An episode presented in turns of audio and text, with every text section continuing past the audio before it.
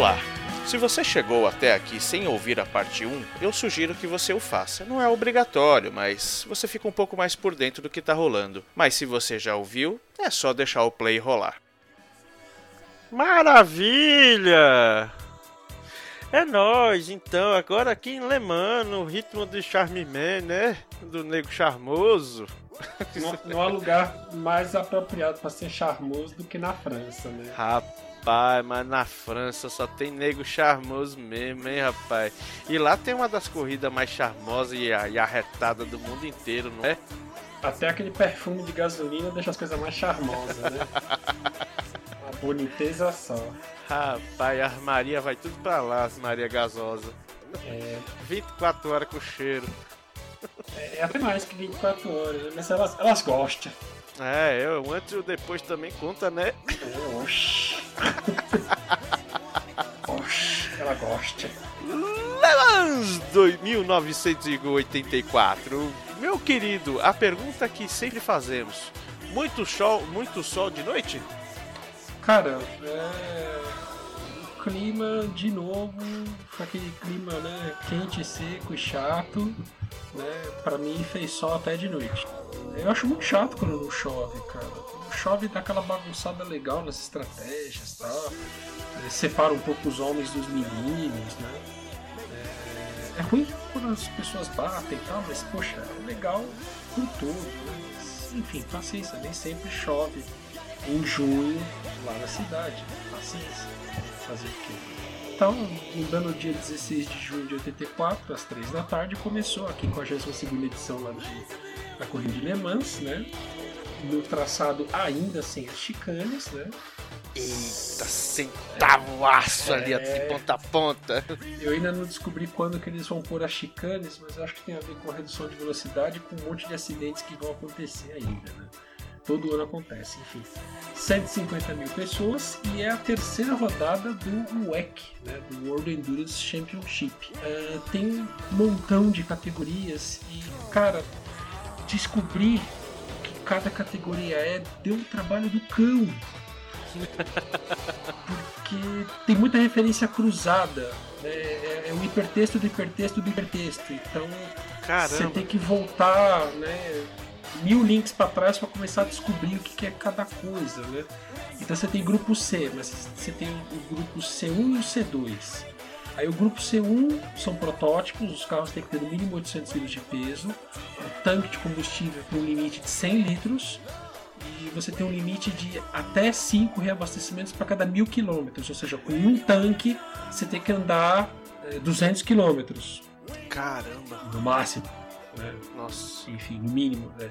no mínimo. No mínimo. Sentando aço ali, né? É. Tentando virar tempo. Exato, essa é a mágica. Legal, os caras se esforçam para isso. A Porsche se dá muito bem fazendo isso, também na verdade. O grupo C2 é muito parecido com o C1, né? Só que aí o desafio é maior ainda. O peso mínimo cai para 700 quilos o tanque de combustível é menor ainda, 55 litros. Né? Quase a metade do Isso, C1. Mas mantém o limite de 5 reabastecimentos para cada mil quilômetros. né? E se você ver fotos, você vai ver que os carros são miudinhos, são menores. Né? Tem, tem carinha de ser uma, são menores. Aí o grupo B, o grupo B é uma loucura completa. O tempo que a, a FIA era meio deslocada com regras e deixava umas coisas doidas acontecerem. Era um carro de produção com mais de 200 unidades é, homologadas, né? Sem restrição de potência. Então tinha muito carro que era usado em rally e os carros eram famosos justamente por matar a torta direita, né? Tanto que eles foram banidos em 1986, né? O grupo B foi banido em 86. né? Você vê muito carro do grupo B sendo usado em rally. Né? Caraca, mano. Aí tem a- as categorias da IMSA, né? A GTP, GTX e GTO. É muito maluco porque MSA é como se fosse um braço da Alemãs nos Estados Unidos, tá? E a GTP são protótipos GT esportivos, que é uma categoria ampla pra cacete, porque ela parece o grupo C, só que você vai achar um monte de carro esquisito lá dentro, um monte de carro americano lá dentro. Aí daqui a pouco a gente vai falar dos tempos de volta, você vai ver que os tempos de volta desse GTP são quase iguais aos do grupo C. tá? Aqui. Aí os GTX, carros de produção com motores limitados a 5 litros, que também dá um espectro amplo pra cacete de carros que você pode colocar lá dentro. E carros GT e a categoria GTO são carros GT, são carros Grand Tourer, né?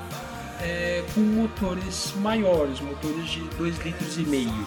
É, é meio cinza essas categorias. No final das contas, você tem assim um montão de carros na pista, mas você acaba tendo aquele montão de Porsches e Ferraris e de Lolas Aham. e de e de outras coisas também. Tem uns carrinhos diferentes lá também. É, hoje em dia Nossa, mas que salada, cara. Porque É. pegando aí o que você falou do GTP, que é, vira mais ou menos o mesmo tempo dos carros do grupo C, por que existem estilos, né? Bom, enfim, deve ter alguma uma justificativa pra isso, mas puta. Imagina a treta no meio da, da, da- da corrida ali, um querendo passar o outro porque tá disputando com o outro cara, que puta, a gente corre ao mesmo tempo, corre, corre na, na mesma batida, puta, só que é categoria diferente. É. Cara, que, que treta, sei hein? lá, eu consegui achar uma explicação razoável para isso. Vi as categorias, tentei descrever as categorias, não sei se é difícil explicar por que de cada categoria. Enfim, né? a gente falou do clima, né? Quente, muito seco, muito chato, sem chuva, fez sol até de noite, enfim. Quem ganhou? Um francês lá, ex-piloto de Fórmula 1, tal do Henri Pescarolo, né, que depois ficou famosão por continuar em Le Mans com equipe própria e tudo mais. Ele um, um colega lá, um tal de Klaus Ludwig, que eu não conheço, né, por uma equipe que eu conheço, que é a Just Racing, né, aquela que foi criada em 1978 pelo Reinhold Just, e que daquele ano em diante ia ganhar Le Mans nove vezes. É, muitas delas com, com a Audi. Né? Quando ele se filiou lá com a Audi, o bichão arrebatou Le Mans um montão de vezes. Competência até no Furex. É, você vê que coisa. Aí, assim, das, das colocações da corrida, né? É, Porsches do primeiro ao sétimo colocados, né? Novite. meio, meio enfadonho isso. Oitavo lugar ficou com a equipe Martini Racing, que usava uma Lancia com motor Ferrari. Aí, em nono lugar, uma Porsche de novo. E décimo ficou uma Lola com motor rotativo, motor Rotary da Mazda.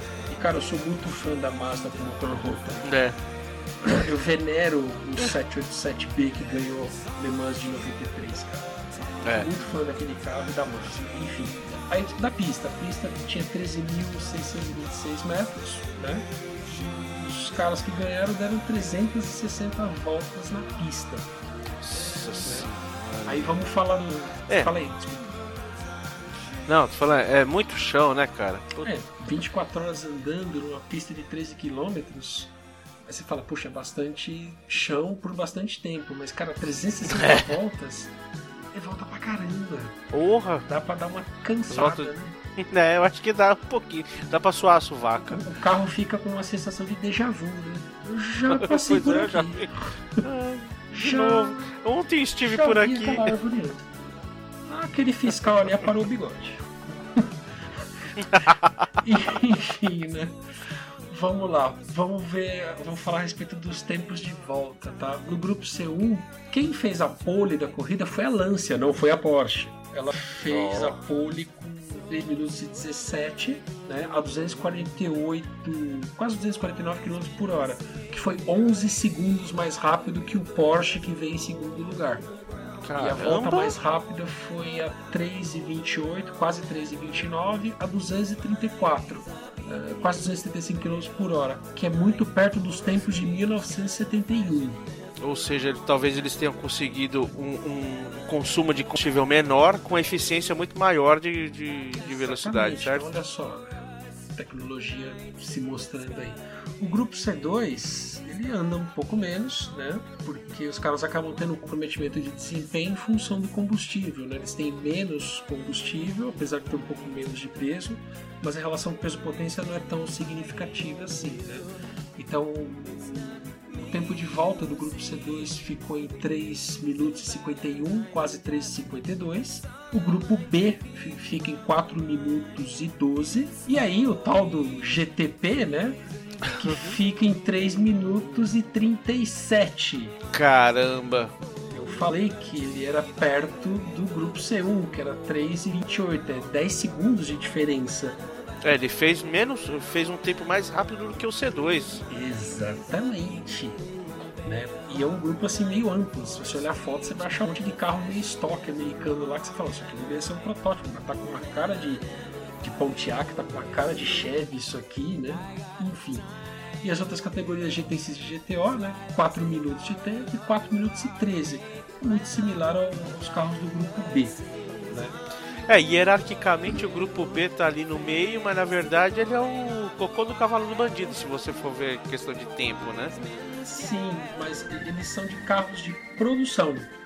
Ah. Só que aí o carro de produção ele não poderia sofrer tanta modificação com relação à suspensão, a drivetrain, esse tipo de coisa, para correr melhor. Ele poderia ter uma potência gigante, mas não é só a potência que mantém ele colado no chão, né? É. Então tem muito milagre, né? Mesmo com aquelas retas infinitas. Né? Da corrida, 71 caras se inscreveram, 54 se qualificaram, 53 largaram, mas terminaram e se classificaram só 22. Ô oh, louco! Só 22. Muito pouco. Desses inscrever, entre se inscrever e qualificar, é, eu não tenho dado aqui, mas é, você tem assim caras que foram para lá correr e não conseguiram atingir o tempo de qualificação e teve muito cara que não conseguiu chegar a tempo para a corrida. Ou o cara se inscreveu, pagou a taxa, ah, não vou. Tem aniversário do sobrinho para ir. Meu, meu pneu laranja de estimação não veio. Né? Meu fornecedor pessoal de, de carenagem não entregou.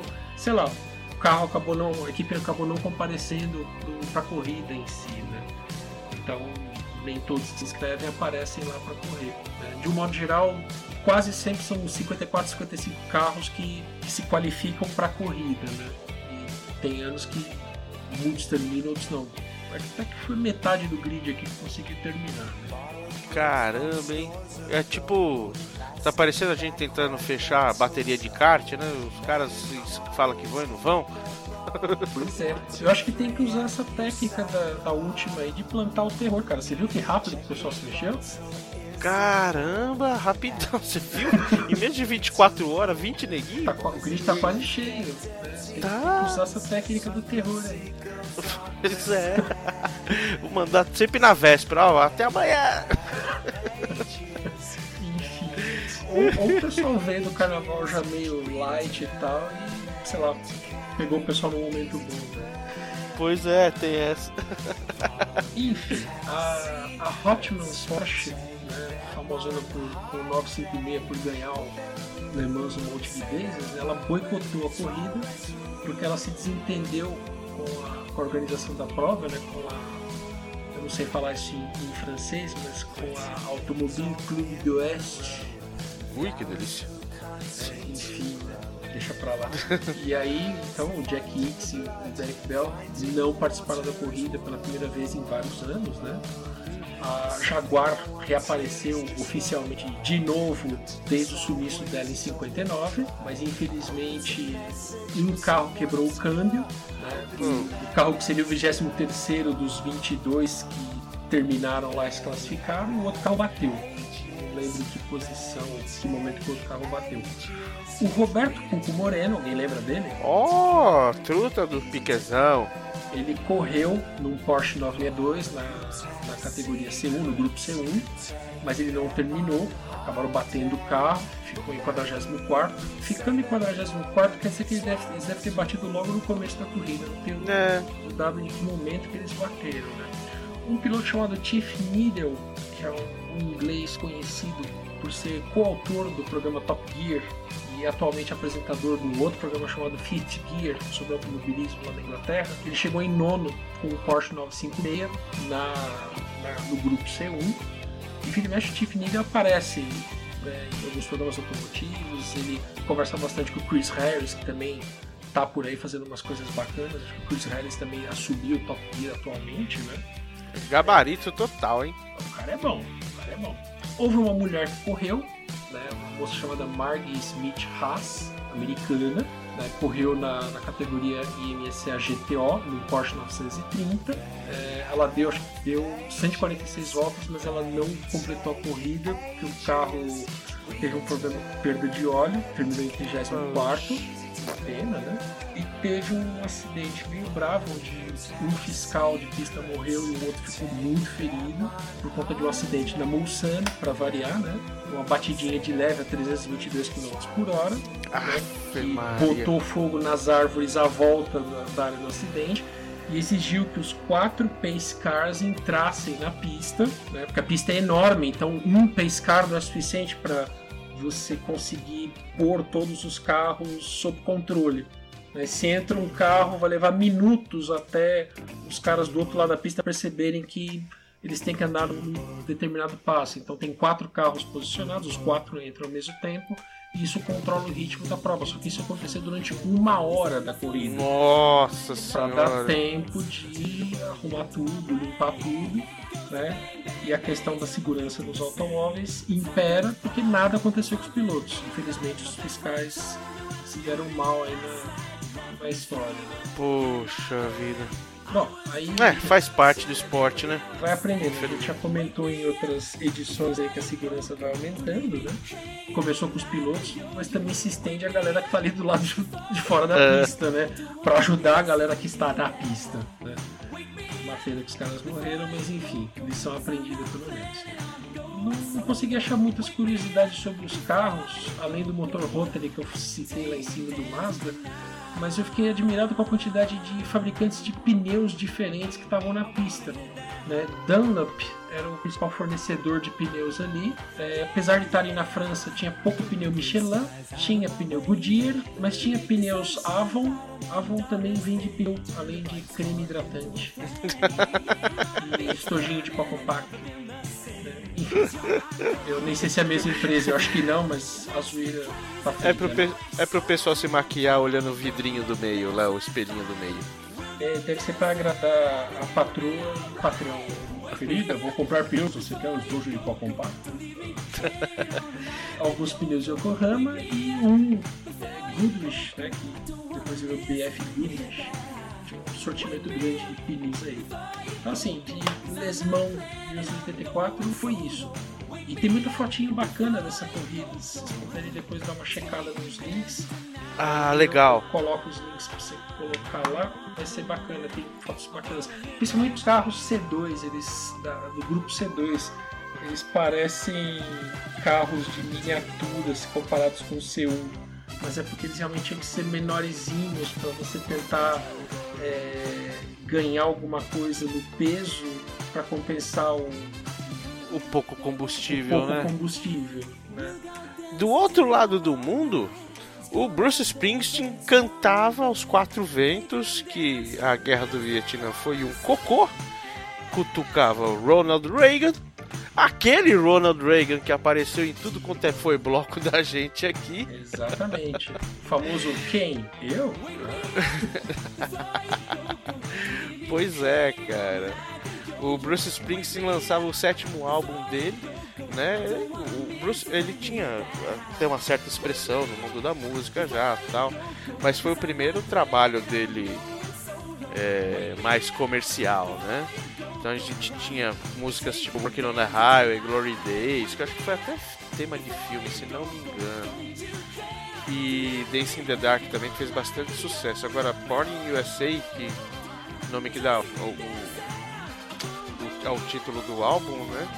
Foi o, o hino do, da classe trabalhadora da época, né? Junto com Perry Smith também, que já, também tinha um engajamento muito grande nessa área. E é, um, é um, uma canção de, de protesto, né? E que aquela segunda na época, não lembro de notícias, mas dizem que os Estados Unidos estava passando por uma, uma recessão do diabo, mesmo as pessoas sendo obrigação sendo incentivadas a consumir, né? A guerra espacial no ar, muita gente perdendo emprego, voltando do Vietnã e não tendo emprego. E o, o, Ronald Reagan lançou, no meio dessa crise toda, lançou uma frase que dizia: Ah, eu, eu gosto muito dessa música porque, porque retrata a realidade americana. Pô, ele era o culpado por tudo, né? É... Se não era culpado, ele era o responsável por tudo, né? Ele é a Margaret Thatcher por conta da ideia do establishment lá. É. Enfim. e enfim, foi uma das grandes gafes aí, né? Que falou, ah, tô gostando desse cara metendo pau no que eu não tô fazendo. e acabou virando um símbolo do, de todo o chão de fábrica americano. Diferentemente de um cara que, se não me engano, era escocês. Você gosta de Lloyd Cole, cara? Lloyd Cole in the Commotions? É só no café da manhã. é um cara que canta assim, polado, tá ligado? Ele só canta assim. Eu não e conheço, aí... se eu escutei, eu nem sabia que era assim. Ah, você vai gostar muito de Lloyd Cole. É bacana, é legal, assim, sabe? Parece aquele Zed do Locademia de Polícia, lembra? Fala meio assim! É, é, só que ele é afinado, né? Ah, o Zed é afinado. Entendi. Nossa, vai ter nego que vai matar, mas enfim. Não, o Cole é muito louco, cara. Ele tem. Vai, vamos dizer que tem. Tem três, três músicas aí. Uh, Rattlesnakes, né? Que a gente vai ouvir daqui a pouquinho. Perfect Skin, que foi o, foi o, o, o single, né? do, do desse álbum. E teve Jennifer She Said, que é de outro álbum, mas tirando isso não fizeram muito, muito barulho não, mas ajudou ali a, a, a formatar ali o qual era a cena musical dos anos 80. E aqui no Brasil, o Passo do Lui, ou do Lui, eu nunca sei, você sabe se é o Passo do Lui ou do Lui? É do Lui. É do Lui, né? Passo do Lui, que foi dos Parabrisas da Alegria. Como é que é? Paralamas do Sucesso? Parabrisas da Alegria foi ótimo. Cara, eu nunca entendi esse nome. É um nome meio brega, né? Não? Paralamas do Sucesso. Lembra um pouco, remete a Chacrinha, alguma coisa assim. Não, não sei, deve ser algum tipo de, de crítica. Estilo Herbert Viana. pois é. Os manos vieram lá de Brasília, né? E fizeram logo esse primeiro álbum aí. É, é, primeiro álbum, o segundo álbum, né? Diferentemente do cinema mudo que eles tinham lançado anteriormente, o Passo do Lui é, ajudou a formatar a, o, o, estilo da banda mesmo, né? E Óculos foi uma música que, putz, se duvidar, até hoje toca mais do que muita muito funk por aí hoje em dia, né? Tocou tanto que. e deu aclamado. Os caras foram responsáveis por trazer o, o, o Legião Urbana pra, pra EMI, né? Então, uhum. Paralamas tem muita qualidade. Eu gosto muito de Paralamas. Você curte Paralamas? É bacana, mas eu gosto mais dessa época deles. Eles mais, mais recentes assim. Não muito. É esquisito de rotular um pouco o que eles fazem, né? Hoje em dia, assim. Eles eram meio caseiros, assim, meio ska, meio reggae e tal. Hoje em dia é meio bagunçado, né? É, por conta daquela música chamada Ska, eu entendi o que era o Ska. É, né? E, e, a, levada dessa música é legal pra caramba. Nossa, é muito legal. A dessa música é muito, muito bacana. E eles nasceram numa época muito frutífera do rock, né? Que em 85 já veio o Rock em Rio, que todas as bandas nacionais que já faziam sucesso em suas regiões participavam, né? Paralamas, é, inesquecível Barão Vermelho, o próprio Titãs que a gente já falou aqui. Então, o Rock in Rio de 85 que foi o um dos maiores festivais do mundo de todos os tempos, os caras estavam lá, né? Fez lembrar do Rock in Rio Lisboa. Pois é, né, cara? É uma dobra espaço-temporal absurda, né? Como é que você vai colocar o pão, o pão de açúcar de trás dos montes? tá, eu entendi. Eles iconificaram Rock in Rio e fizeram isso em Lisboa. É, e com a é, Ivete é Sangalo tocando axé. É, é inevitável. Sim, né? Ivete Sangalo tocando. Tá, tá bom. Tá bom. Passa, passa. Fora outras, né? Britney Spears tocando. É. É foda. É, Ok. um cacete de agulha, né, meu? Caralho de asa. Um caralho de asa mesmo, cara. Enquanto esses mano aqui fizeram oito faixas. Uhum. Oito faixas viraram hit. Né? Só uma música chamada Menina e Menina, que eu não sei qual qual é que é. Faixa título Passo do Lui, que nunca ouvi também, porque eu nunca ouvi esse disco. Tá ligado? Cara, eu ouvi, mas eu não lembro dessas músicas. Eu lembro de todas as outras. Pois é, então. Transamérica. Poxa, e as próximas duas que eu tenho aqui pra falar, pra trazer pra gente, são trilhas sonoras que são icônicas. Talvez não tenha nem muito o que falar porque elas já falam por si, né? Ghostbusters do Ray Parker Jr., que eu acho que também é a única música desse brother. É, não lembro de outra coisa não. E Footloose, né, que é um filme que mostrou muito bem a cena musical dos anos 80, pelo menos no começo dos anos 80, né? Talvez não numa, não englobou todas as nuances musicais dos anos 80, mas aquela parte pop que iria perseguir ali pelo menos até 86, 87, os anos 80, acho que cumpriu muito bem, né? Aquele o lance do, do- da revolta. Pô, por que, que nós não podemos dançar aqui nessa cidadezinha de bosta, pastor, né? Toda aquela revolta aqui que era pertinente ao pessoal dos anos 80 tava ali naquele naquele naquele filme e também no- no- na voz do Kenny Loggins. Kenny Loggins que ele é conhecidão mesmo, né? Tem, eu não lembro de nenhuma música assim de cabeça, mas ele é muito tem muito mais música do que o Ray Parker Jr. O que que você que que você acha desses dois caras, Ray mano? Parker Jr. é bem o que você falou. Não conheço nenhuma outra música que ele tenha feito. Pode ser que tenha feito, eu não conheço. O Kenny Loggins ele compõe bastante para trilhas sonoras mesmo. Né? Footloose ele compôs, ele compôs para Rock 4 e ele compôs também para Top Gun, para As Indomáveis. Tem aquela Danger Zone dele, que é Danger Zone é do, É. do Top Gun, né? É, então, ele é bem mais conhecido que o Ray Parker Jr., ele né? também aparece no We Are The World. Ah, ele tá lá, é? Também. We Are The World. Essas coisas aí. Ah, me arde o olho, rapaz. Enfim, né? Muito bom, muito bom. Então vamos assistir as trilhas sonoras agora? assistir com os ouvidos? Muito bem. Mas elas estão em preto e branco? Ah, eu, eu, eu não sei se tá em preto e branco, mas eu acho que eu cometi um agafe aqui, cara. Quando eu peguei o filme na locadora, eu não sei se eu peguei dublado ou legendado. Mas você rebobinou a fita? Não. Puta, vai pagar multa, hein? Ah, fudeu, velho. Você devolveu? Ah, eu tive que devolver, né? Na próxima vez os caras vão ver, vão me cobrar, né, cara? Fim de feira. Nossa, se você não tivesse devolvido, você precisa achar uma máquina do tempo pra devolver. Imagina a multa que eu vou pagar agora. Não queria estar na sua pele, não queria Queria ser a sua carteira. Pois é. Bora, Flashbackson. Manda ele apertar o botão aí. Aperte o botão, menino.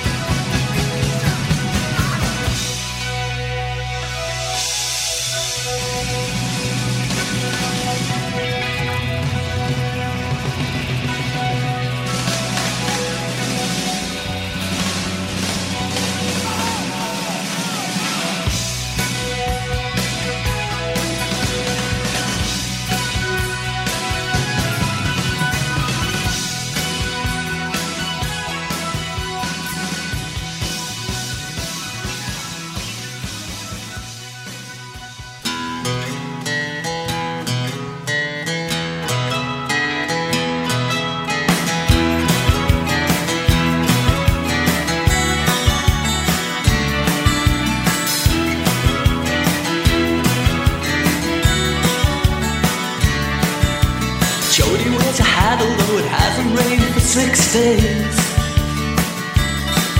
says a girl needs a gun these days, hey, on account of all the rattlesnakes. She looks like Eve Marisol in on the waterfront. She reads Simone de Beauvoir in her American circumstance.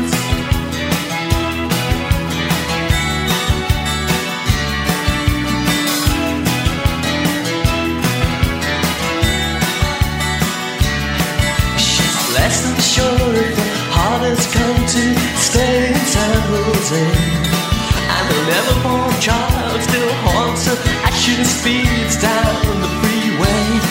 As she tries her luck with the traffic police out of than spite.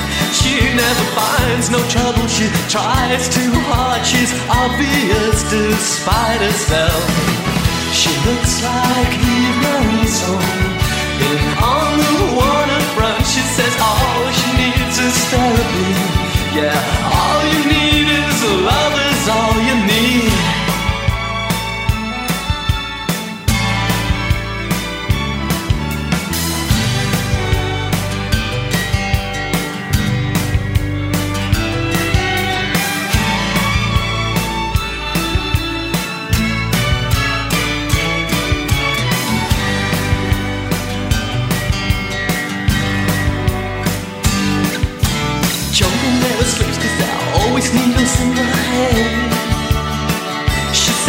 That a girl needs a gun these days, hey, on account of all the rattlesnakes.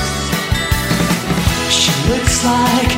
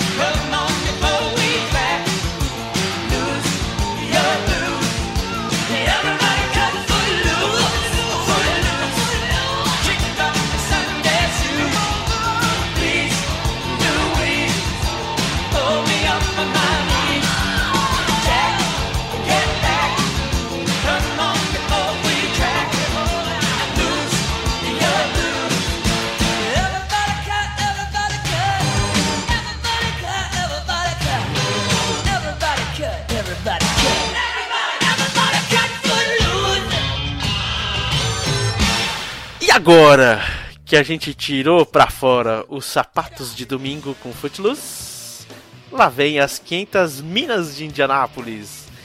A edição 68 em 84 ocorreu em 84, mais precisamente no, no dia 27 do 5. Meu Deus. Pois é, nem sempre isso acontece, né? Uma edição do, do ano acontecendo mesmo no próprio ano, né? Incrível. No próprio ano? É, então. Pois é, a edição de 84 aconteceu em 84, cara. E 84 84 mesmo? Mesmo, e antes de 83, antes de 85 e depois de 83. Nossa, eu tô pasmo aqui, bicho. Estou pasmico. Esse contínuo espaço-tempo tá me deixando aterrorizado. Pois é. Mas e aí, o que aconteceu nessa corrida? Cara, nada do que não tiver. Em matéria de, de, de- de vencedor, foi a mesma coisa de 79, cara. Rick Mears pela Penske ganhou a, a, a bomba das 500 milhas de Indianápolis. O cara falou: puta, não basta ganhar, tem que ganhar duas vezes, né? Mas, cara, teve um fato não muito bacana, velho. Depois dessa, dessa conquista, alguns meses depois, ele teve um acidente que foi eu vou ver se eu acho o link. Ah, não, tem um link aqui de uma. de um- a gente tem um link aqui que a gente vai falar daqui a pouquinho. Mas ele teve uma cacetada braba numa outra corrida da, do mesmo campeonato, né? No mesmo ano do campeonato. E atacou as pernas, ficou fora, esmigalhou as pernas, mas ele conseguiu correr ainda assim, mas putz, não foi mais a mesma coisa, não conseguiu ter o mesmo desempenho. Então, por ser um ano de acidente, acho que foi até merecido ele ganhar pela segunda vez, né? Ficou emblemático, né? Naquela, naquela situação, naquele, naquele ano, o Tom Sneva, que a gente falou, acho que em 75 dele, e um tal de Mario Andretti, eram os caras que eram os, os top pops ali, né? Os caras assim, ah, isso aqui é nosso, porque a gente tá vindo bem no campeonato, porque a gente manja, a gente é o cara, a gente né, a gente faz e acontece foi lá, o Rick Mears lá e sabugou, né? E, mas mesmo assim o Sneva, ele nessa edição ele foi o primeiro a quebrar barreiras dos- das 110 milhas por hora, cara. 210, né? Do- Eu falei o quê? 110. E como eu disse? Você falou 110. E como É é? 210. É 210. 210. Isso lembrou Luiz É, Gonzaga. Então, e esse, essa barreira dos 210, das 210 milhas foi na, na, na tomada de tempo para fazer a, a pole position. O Snell acabou fazendo a pole position, né? Também teve um lance com os rookies, cara, que deram muito bem. A maioria deles terminaram muito bem as, as 500 milhas, né? O Roberto Guerreiro da Colômbia terminou na segunda posição. Poxa, um rookie terminar em segundo é bacana, né? Teve o Al Robert que terminou em- na quarta posição. O Michael Andretti, filho do, filho do, do, do Mario, que Mario terminou em quinto, né? Bacana que os dois correram juntos, né? Pô, é bacana. Já pensou ser pai filho e tal, correr 500 milhas? É uma coisa muito bacana, né? E o papai terminou na, na 17 posição, né? Que vergonha. O pai, o filho sabugando o pai. E naquela, naquela edição lá, o, o Andretinho e o Guerreiro dividiram o prêmio do melhor cabaço do ano, né? Porque os caras realmente mandaram muito bem, né? Outro fato triste foi a pancada do Pat Bedard na volta 58. A gente vai colocar o link aí pra vocês verem. Teve um outro Ruzinho lá. Em 84 ele não fez muita coisa lá não na, na, na, na Indy não, cara. Mas depois disso, ele ganhou dois títulos pela Indy. Um tal de Emerson Fittipaldi estava estreando naquele ano ali, né? Ou é. Ele não terminou em último não, mas ele terminou em penúltimo, né? Ele fez o, fez o papelzinho dele como ele devia ali, falou, não, tô começando agora. Ele se inscreveu É, como vou- treineiro. Né, então. Era, ele só, só queria ver como é que era. Tava começando, acostumado com os mistos, né? Aí ele foi lá pra ver como é que era tal, fez umas anotações. No final das contas, ele fez como ele quis mesmo, né? Assim como o Kid Abelha tava falando, como eu quero em 84. agora entramos no último bloco musical um pouco mais, eu diria, pós-punk. Tirando Kid Abelha, claro. Kid Abelha lançava o primeiro. Você gosta de Kid Abelha, Fabão? Falando nisso? QI de abelha. De abelha. E o Kid de abelha e os abóboras selvagens. Pô, QI de abelha tá usa. bom, né? Lembra que eu falei do subtítulo? Às É. vezes não precisa. pois é, né, cara? Às vezes nada não precisa. Mas tudo bem. Os abóboras selvagens, por exemplo, não precisa. Eles começaram bem, cara. Já o primeiro álbum já foi produzido pelo Liminha, que trabalhou com o Lulu Santos, com o Gilberto Gil, se não me engano, o Liminha trabalhou com Titãs também. E era aquela coisinha da adolescente Paula Toller. Ai, eu sou bonita, eu sou legal, as pessoas gostam de mim. As letrinhas bem pop rock mesmo, né? Obviamente que a gravadora quer, quer ganhar dinheiro, né? E insistiu que o primeiro single do, do Kid Abelha fosse aquela música Alice. Aham. Que é bacana, que é legal, né? Porque ela é bem mais pop do que como eu quero, né? E a banda não, não quero, não, não, não.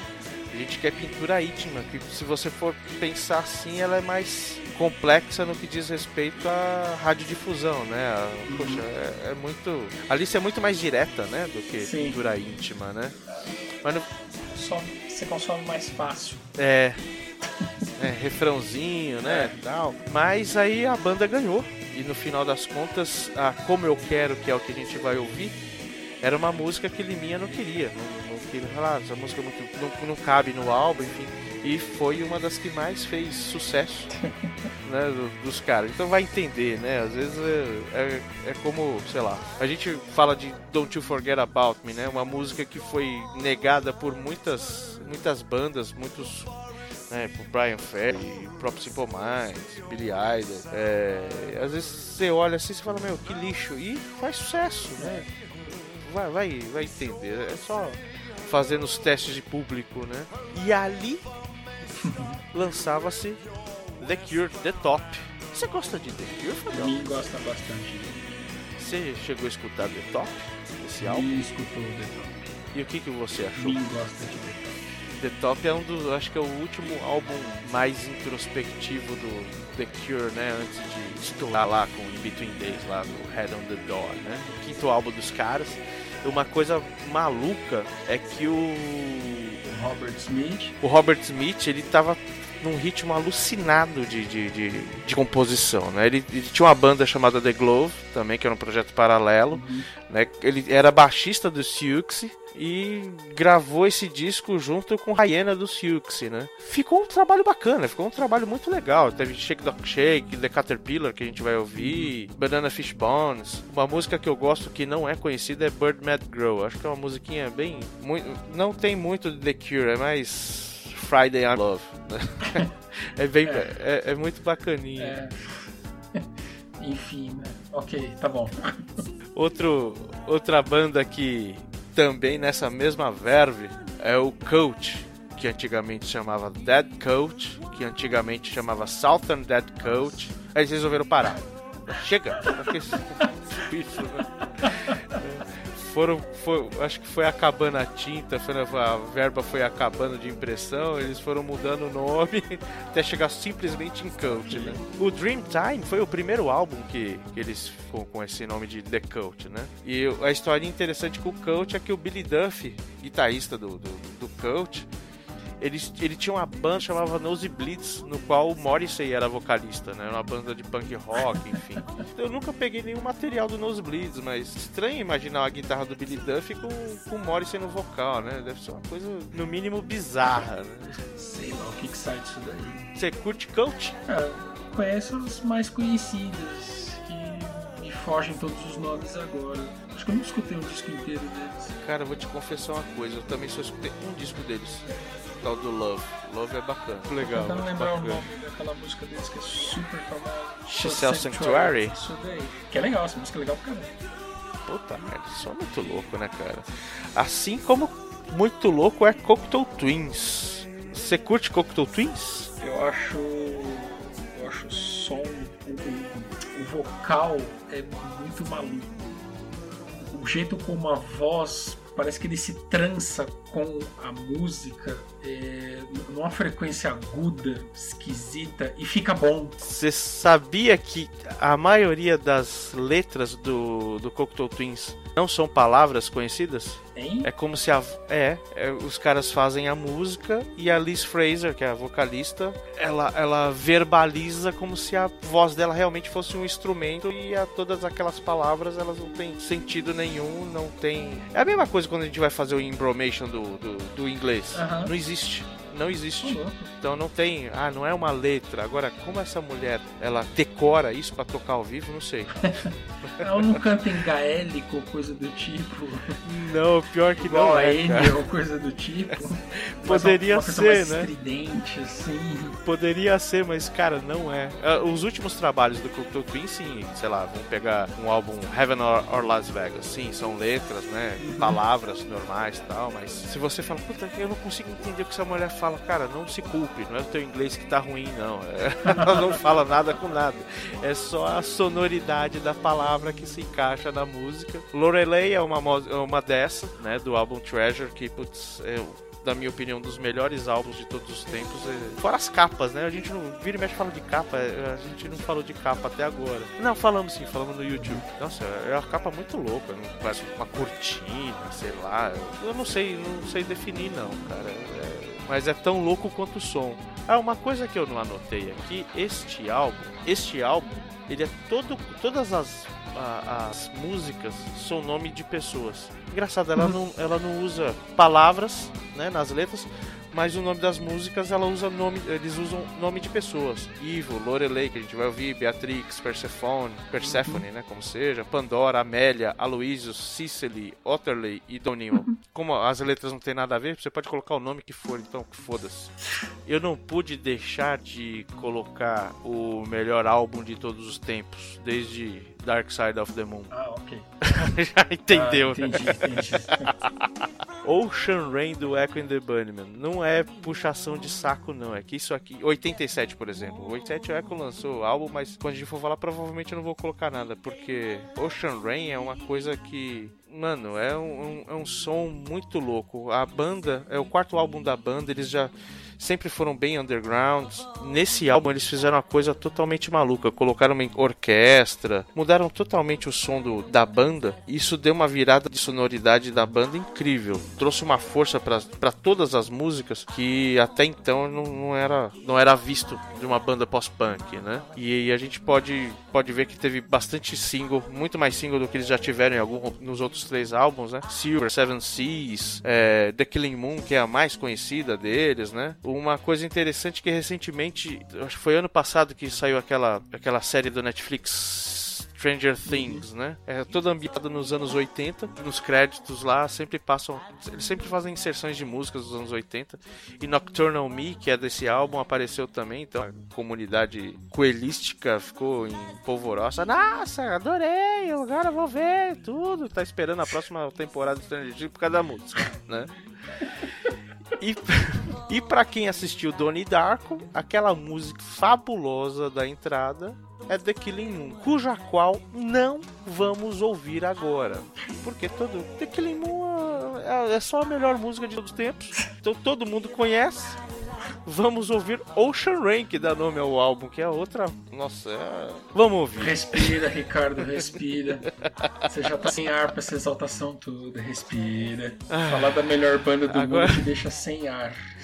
É, eu não posso. Eu percebi que eu não posso falar. Não, posso você, falar. não, a próxima você vez pode, fala você. você deve, mas você tem que respirar, senão fica difícil continuar falando. É difícil ser imparcial. Ah, não. Isso que é É difícil. outra história. Isso daí não tem problema. Isso é outra história. Muito bem, a gente começa então com o Kid Abelha, termina com a fabulosa Ocean Rain. Fabioca, um prazer inenarrável estar com você na sua presença. Alguma consideração final deste programa? Muito louco, mano. Que seja como eu quero. Até a próxima. Valeu, man. Cara, eu lembro até hoje, eu tava em casa, TV ligada, Cassino do Chacrinha passando no sabadão. Aí tava lá o QI de abelha se apresentando no Cassino do Chacrinha e o, Cass... e o Chacrinha deu um esporro na Paula Toller. por- Porque a Paula É mesmo? Eu não sei se você lembra do, no comecinho, não sei se você já assistiu o Kid Abelha se apresentando no Cassino do Chacrin, enfim. Ela não é, ela não era muito expressiva. Ela era sempre assim, quietinha, né? Talvez bastante tímida, Uhum. enfim. Cabelo curtinho, né? E o, e o Chacrinha deu um esporro nela no sentido assim, ela era quietinha e não se mexia muito. Ele deu um esporro nela porque ele não via ela abrir a boca pra cantar. Tá, merda. Aí é foda. Tá fazendo playback, tem que abrir a boca, né? Exato. E o, cara, e o Chacrinha deu um você não abre a boca pra cantar, minha filha! Aqui ele não comunica-se com Eu se falei, né? caraca, o que esse velho tá falando? Deixa a moça! Pegou o, o bacalhau, deu na cara dela. Ah, fala, caralho. isso. Não vou lembrar assim do, do desfecho, mas eu lembro assim claramente do abre a boca pra cantar, minha filha. Eu falei, vixe Maria. Abelardo Barbosa está com tudo e não está prosa.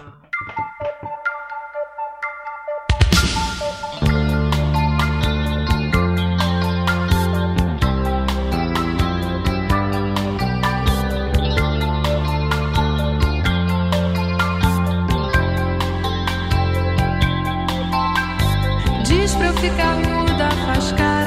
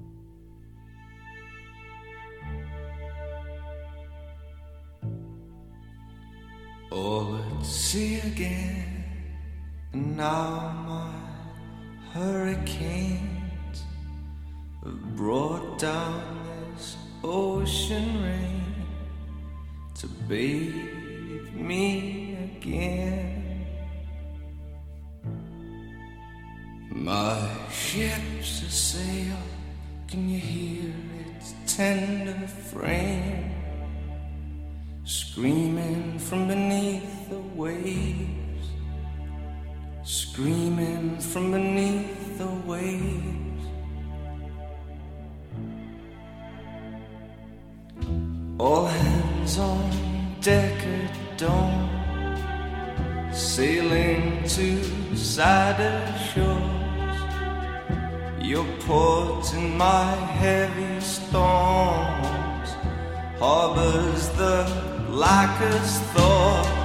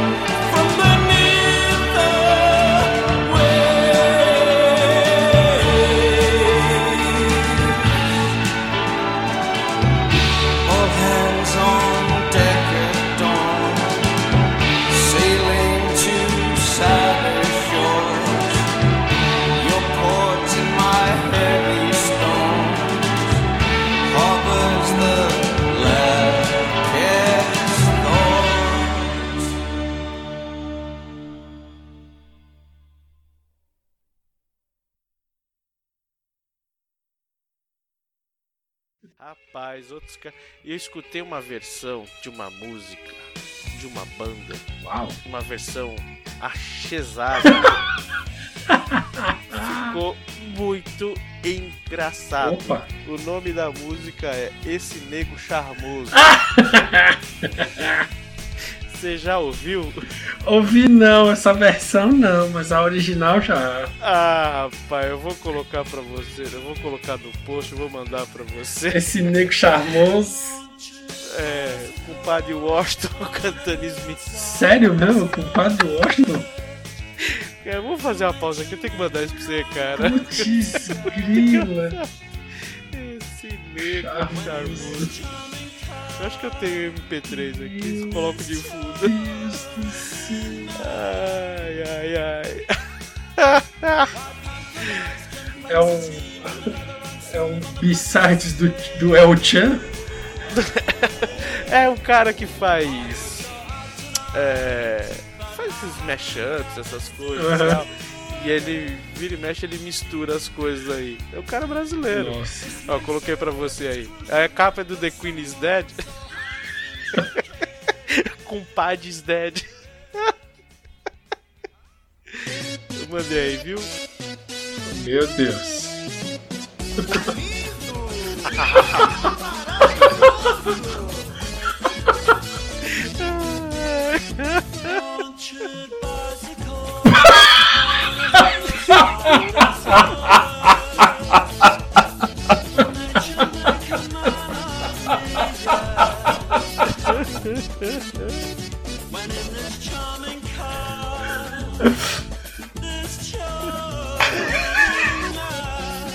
Cara, muito bom isso.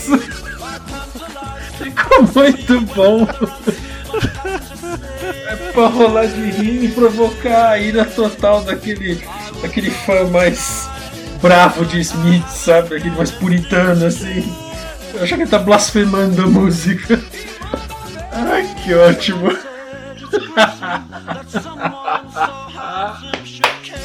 Muito bom.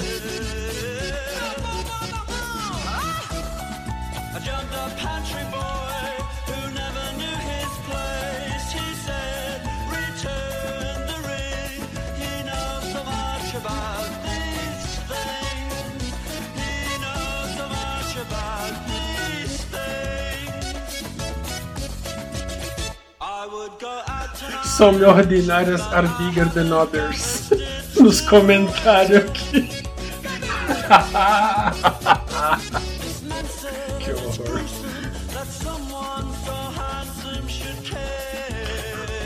Nossa, e tem um monte de vídeo sugerido aqui do lado também. Pelo amor de Deus, Oasis e Ivete Sangalo on the wall. Bonde do Nirvana, Smells Like a Teen novinha. Lana Deusica, Ramones e Roberto Carlos. Eu vou ter que olhar isso depois, eu vou deixar aberto aqui pra não esquecer. Deixa eu puxar o link pro lado aqui pra não perder. Muito bem. Então, prega fogo nos Silvas aí.